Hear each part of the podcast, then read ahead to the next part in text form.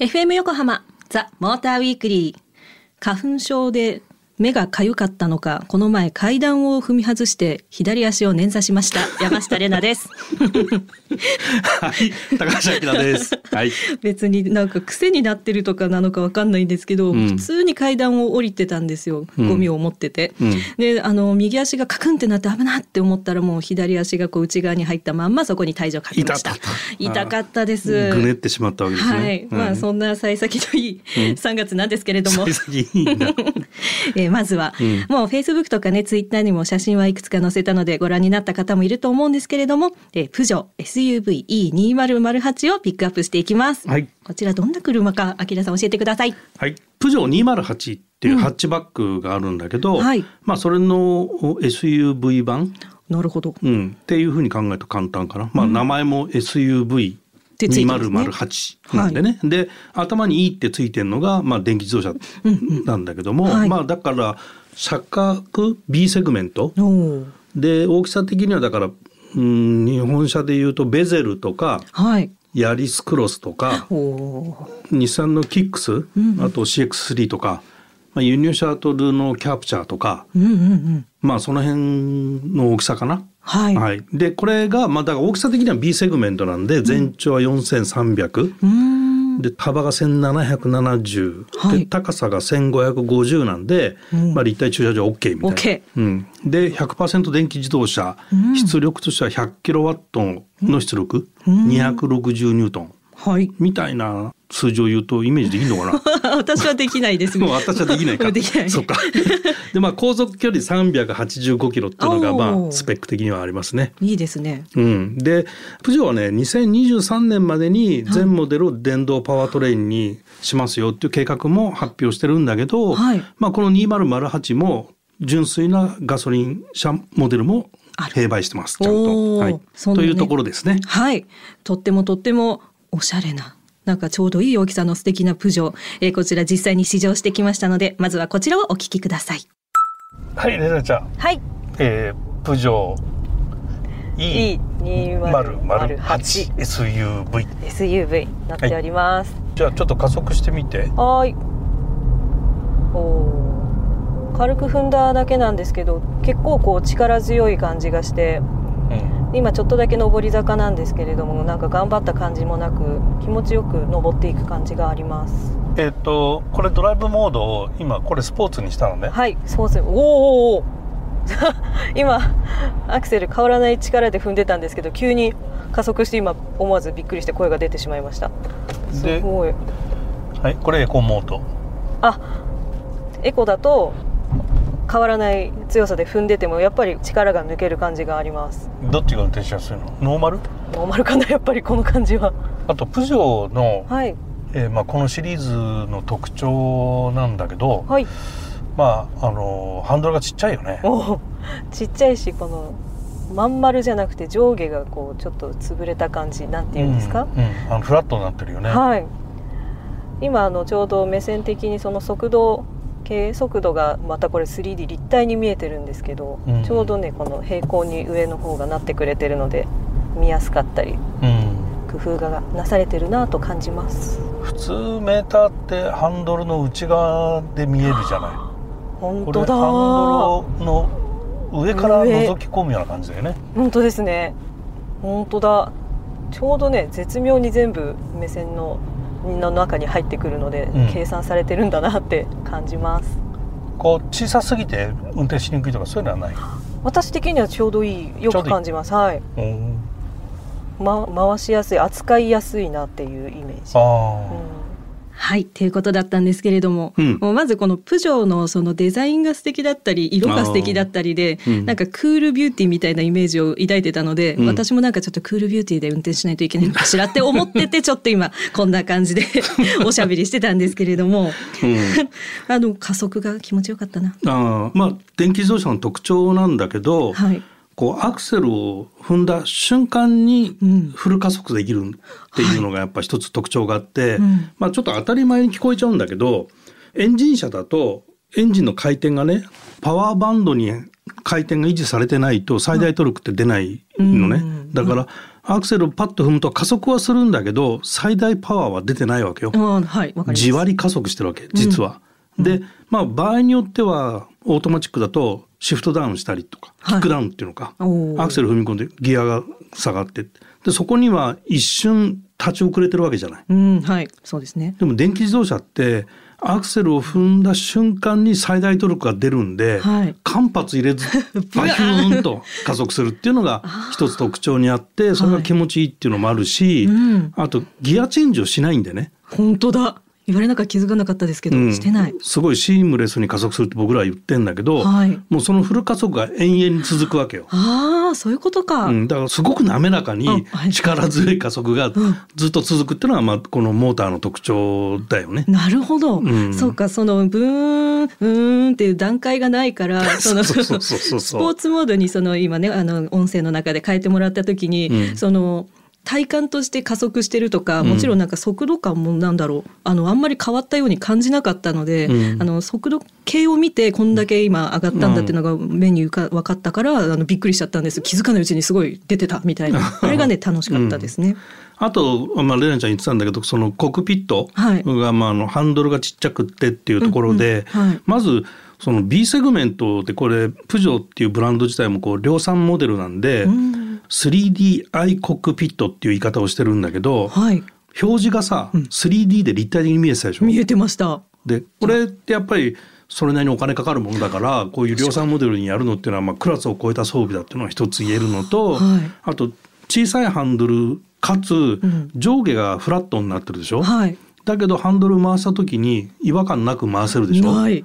これもね結構ふなんで違和感普通はねイナーシャが出るイナーシャって感性が出て、うんはい要は深淵じゃないものを回した時に楕円な動きをするはずじゃん。はいはいはい。だけどそういう感触ないでしょなかった。でそういうね不思議なっていうかまあ技術があるんだろうけど騙された感があるすごい。騙しちゃいないんだけどさ まあなかなかねそこら辺もこう素敵なうん。感じなんだよね。気づかなかった言われるまで。うんおしゃれだな。なんか内装もすごいおしゃれでしたし、うんうんあとバレエ用語なんですけどこれもまた、ん猫足とか猫がジャンプするっていうことをうんうんパデシャって言うんですね。ほうそういうあの技があるんです。うんでそう初めてその猫足っていうのを体感。捻挫してるけど？あそうそうそうそう。今ね捻挫してる最中パデシャなんかやったらまた捻挫するんですけど そうその猫足感っていうのがなんか感じられてなんて言うんでしょうふわふわっていうわけじゃないんですけど、うん。猫がこうストンって降りてきてタカタカって走った時のこのうん。上下っていうかその動きみたいなのが分かった気がしました。ああなるほどね、うん。まあちょっと車高も高かったりするからあ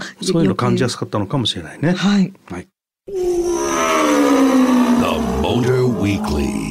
後半はマツダ MX-30 EV モデルをピックアップしていきます。はい。えこちらあの MX30 その観音開きフリースタイルドアが、まあ、あの印象的だったんですけれども今回はその EV モデルが出たっていうところで、うん EV モデルはどうなったんですか？どうなった？か まああの見た目はね何にも変わってない MX30 のルックスで、まあ100%電気自動車っていう車で、はい。まああの MX30 自体がねこう新しいコンセプトモデルで、ん。まあ既存の CX シリーズとはまた別のベクトルですよっていうところの、はい。あの開発主眼で作られた車なんでね、はい。まあ、ちょっとデザインもあの他のマツダ車とは違う格好してると思うんだけど、ん。はい。まあ、去年のカー・オブ・ザ・イヤーで日本カー・オブ・ザ・イヤーで、えーデザインカー・オブ・ザ・イヤーを受賞してたから、まあ、みんなが認めるデザインの良さっていうのがあるんだと思うんだけど、はい。まあ、コンセプトをねあの私らしく生きるっていうのを一つのキーワードにしてやってるんだけど、はい。まあなんじゃらほいって感じだと思うけど、まああの車って普通移動する？うん。荷物を積んで移動するみたいなのが、はい。まあ大きなねうん。魅力だったりするんだけど、はい。移動するだけじゃないんですよっていうね、自分のライフスタイルに寄り添う車なんですっていうところを言ってて、移動するだけの魅力じゃなくてもっといっぱいありますっていう表現をしてると、まあそれが一つフリースタイルドアなんかがまあそうなんだけどね。私らしく生きるっていうその、うん。あのなんだモットーじゃなくてテーマか、うん。実際に乗った時に、うん。なんて言うんでしょうね。そのもちろん走りはもうぬるぬるしてたしぬるぬる？なんかねぬるっとするんですよね、うん。なんか箱に乗ってるんだけどそれに紐がついてて私たちは引っ張られてるみたいな。なんかねなんか謎のあのぬるぬる感。伝わらないなぬるっとしてるんですよ。でなんかその高速乗った時とかも、その思った通りに加速したりとか、うんそのなんだろう運転するにあたってその安全とかいろいろ考えたりして、うん。乗ってることは多いんですけどそこになんか自分の私だったらその例えばああの音楽ってとか楽譜を思い浮かべてちょっと仕事のことを考える余裕がなんか生まれたりとかなんかねそういうその私らしさがそれは私らしさかわかんないんですけど、うん。音楽のことをちょっと考えたりする余裕ができたなとかなんかね面白い感覚でした。それねあの、コンセプトとはちょっと別にね開発の技術の方で、うんはい。思った通りに加速したって言ってたと思うんだけど、はい、そういうふうに加速するようにしてるのね。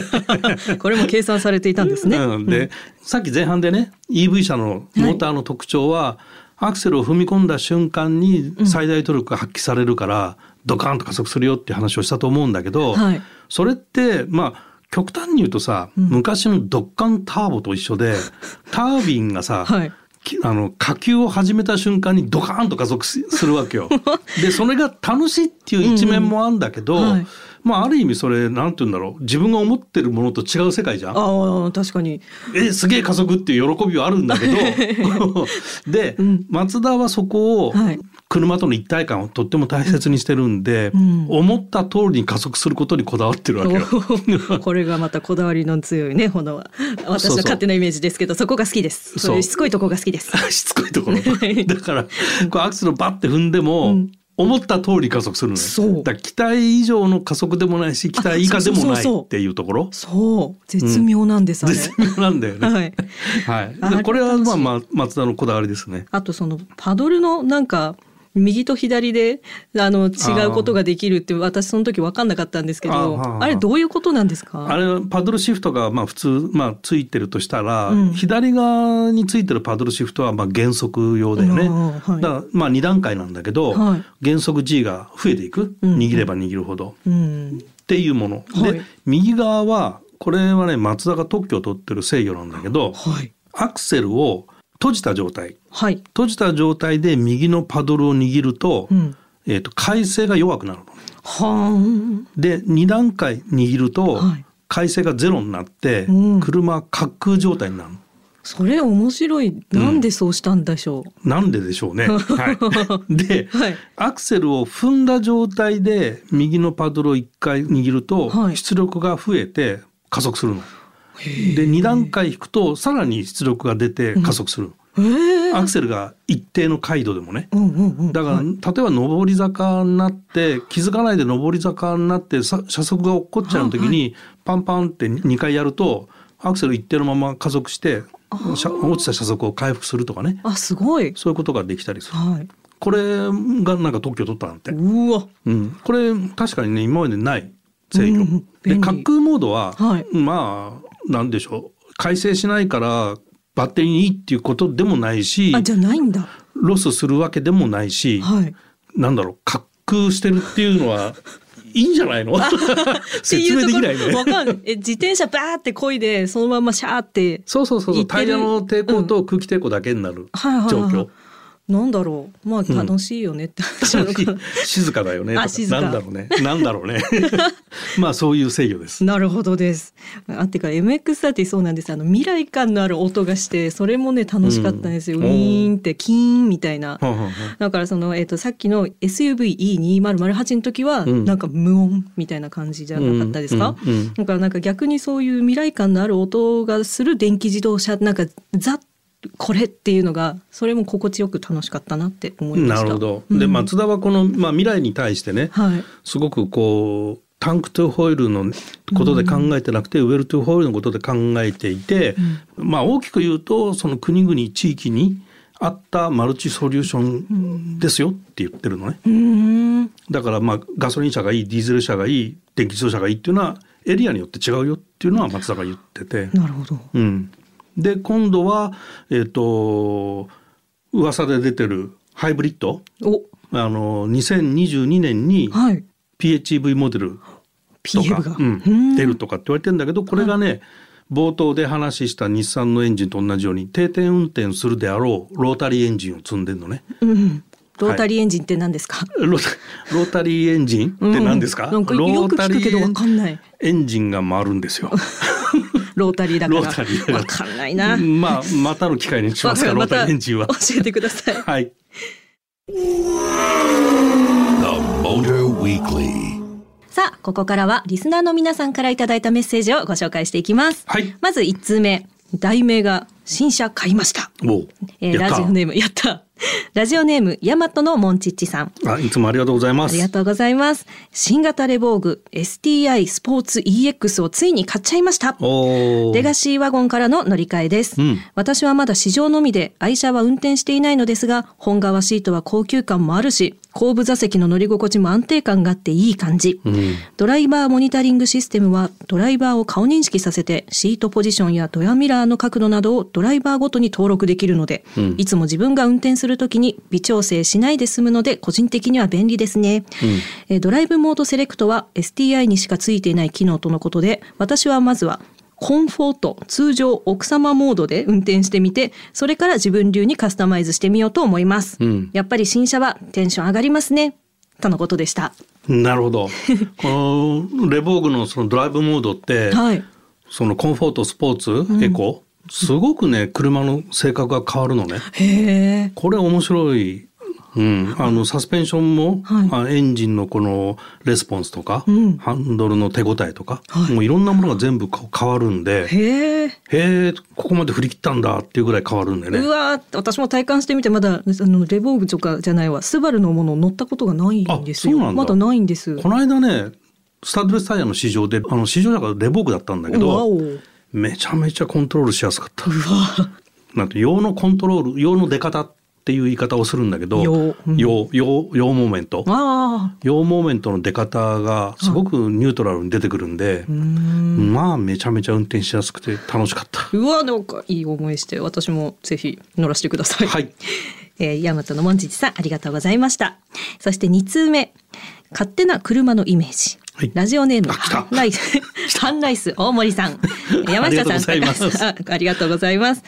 えー私のイメージですが私の義理の姉がとてもおしゃれさんなんです、うん。聴く音楽食べるもの着る服生活スタイルのすべてがおしゃれなんです、うん。えその姉はペーパードライバーで運転はしてませんが買うならプジョーかなって言ってたので私の中ではプジョーイコールおしゃれだと思っています。おとのことでした。なるほど。